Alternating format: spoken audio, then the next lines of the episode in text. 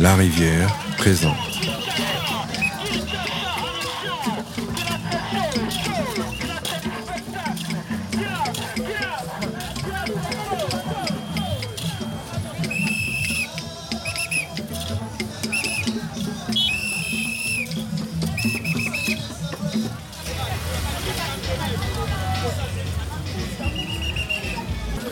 basombaka ndaku basombaka mboka te basombaka kisi basombaka nkolongono ya nzoto te. Basombaka elenge ya mokili basombaka bomoi te. Toza kotonga lifelo na bapasi na biso. Mpo toyebi te. Toza bato toyebi te. Ndenge nini makanisi esalemi mpe ebandi. Biloko nyonso oyo biso toza kokanisa. Yango toza kobendela nyonso oyo biso tokanisaka. Ya mabe. Mpe tozali kosala na bomoi na biso bomoi ya pasi. Ya motema mabe. Ya nzala. Ya bamikono ya babitumba. Ezali lifelo. Ezali lifelo ou bien ezali nini? Mince bizarre. On n'achète pas tout avec l'argent. On achète une maison on n'achète pas un foyer. On achète du médicament, on n'achète pas la santé. On achète le plaisir, on n'achète pas le bonheur. On fabrique notre enfer. On fabrique son enfer et ses souffrances parce que on est inconscient, on est ignorant, comme la pensée crée et attire tous les éléments que nous pensons, eh bien, nous nous attirons tout ce que nous pensons négativement. Et nous faisons de notre vie une vie de souffrance, de frustration, de misère et de maladie. Et des guerres. C'est l'enfer. C'est l'enfer.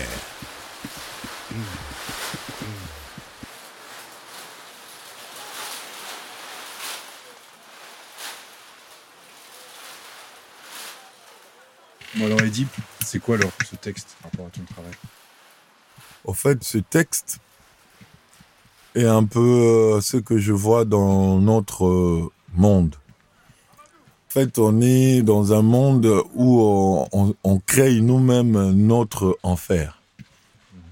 Bon, déjà par rapport à, comment nous vivons, comment nous consommons, comment euh, la société elle-même, elle est conçue, elle est fabriquée.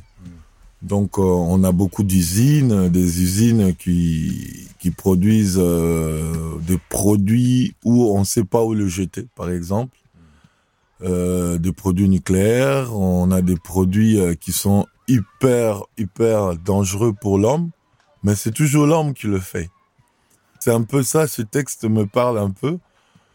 Et aussi, dans mon travail, je essaye aussi de refaire la même chose par rapport à ce texte. Ça veut dire euh, répertorier tous les déchets que l'homme fabrique, que notre société fabrique, et le transformer en, en une œuvre pour euh, justement questionner euh, les gens.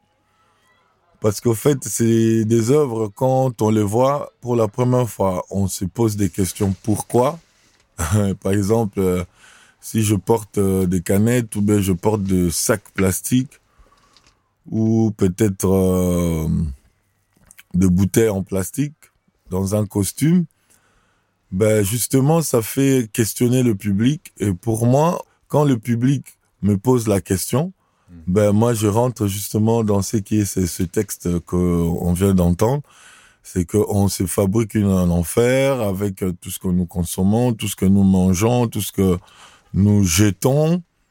Et tant qu'artiste, c'est aussi une façon de contribuer euh, sans peut-être parler, mais juste euh, avec euh, peut-être une œuvre comme ça, les gens ils, en face se disent mais mais ce type il a raison en fait parce que nous on jette et lui il le transforme. En fait, c'est aussi montrer au public une autre façon de d'utiliser nos poubelles. Par exemple, tu vois les poubelles jaunes, euh, les poubelles à carton ou à plastique, c'est des poubelles euh, généralement c'est pas très très sale. Donc on peut vraiment piocher dedans, mettre la main et puis prendre des cartons ou des, cubes de lait ou des cubes de, jus. Ça peut faire plein de choses, le cube de jus de lait par exemple, le remplir avec une substance peut-être de polystyrène on peut faire de meubles, des canapés ou peut-être des étagères.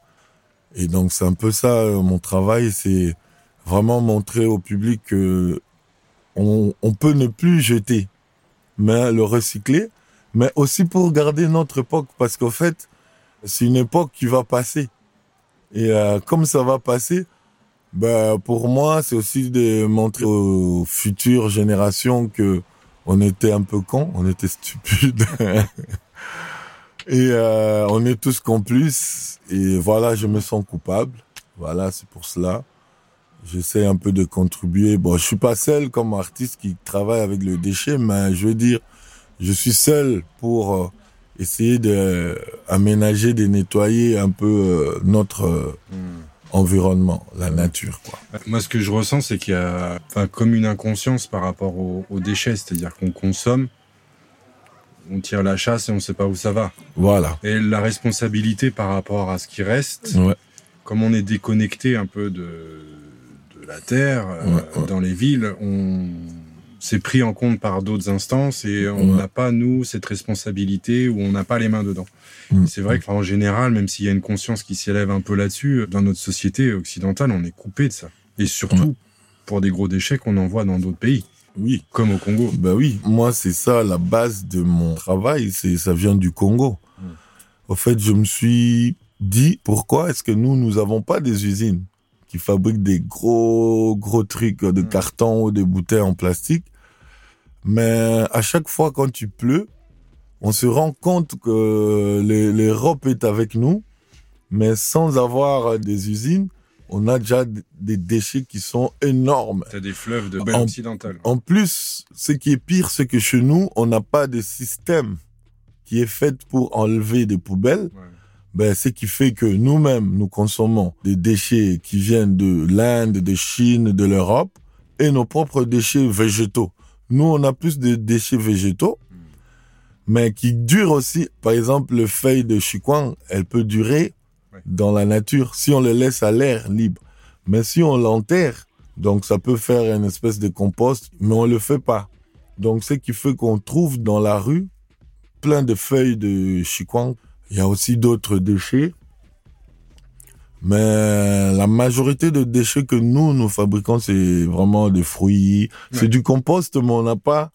En fait, il y a quelques familles qui viennent de villages qui savent que en fait, le fruit, il faut le jeter derrière. Euh, après, on va le tourner avec la terre. Après, on va.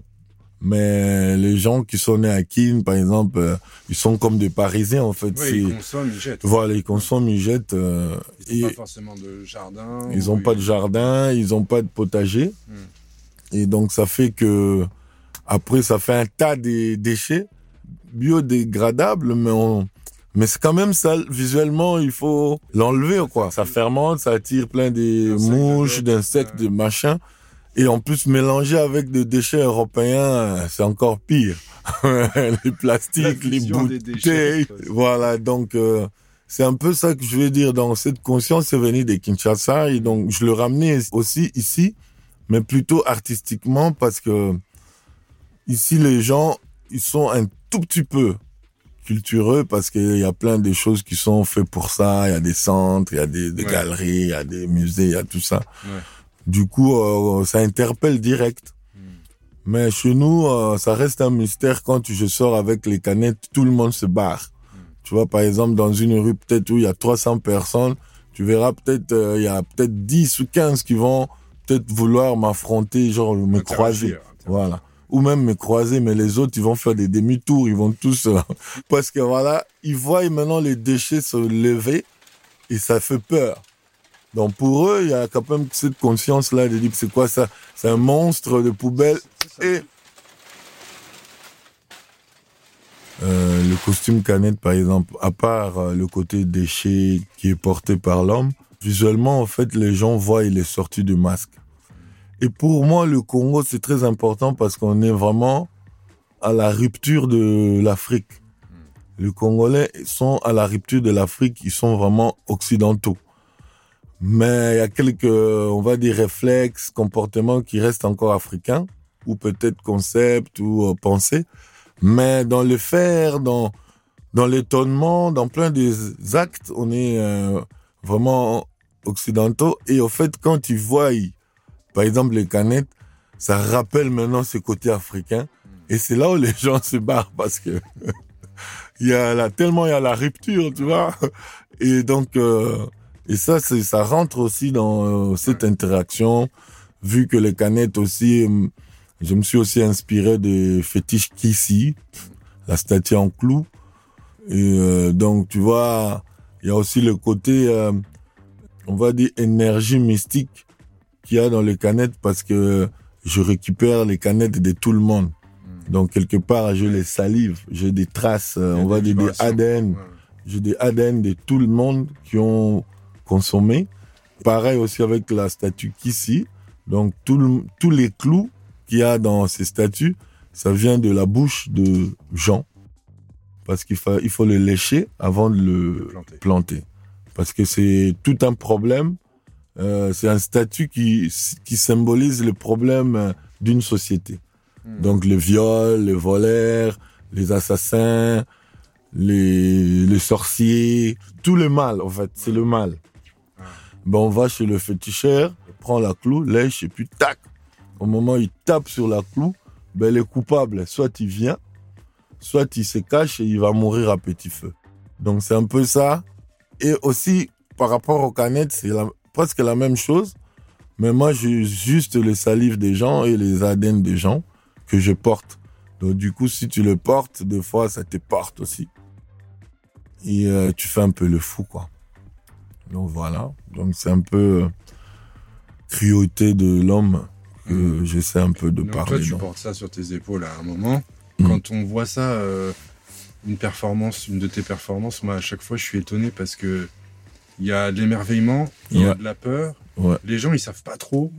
Voilà. Et en même temps, il y a de la, beaucoup de poésie parce que effectivement, euh, c'est des déchets, mais ça fait partie de notre culture en fait. C'est des objets qu'on manie tous les jours et on les voit sous une forme euh, artistique, une création, et en plus avec une forme humanoïde. Voilà, humanoïde. Donc euh, ça, ça interpelle l'inconscient. Ça, je trouve ça hyper puissant. C'est, c'est un discours qui est quand même politique, on va dire quelque part. Mm. Ça va au-delà de ça. Codé.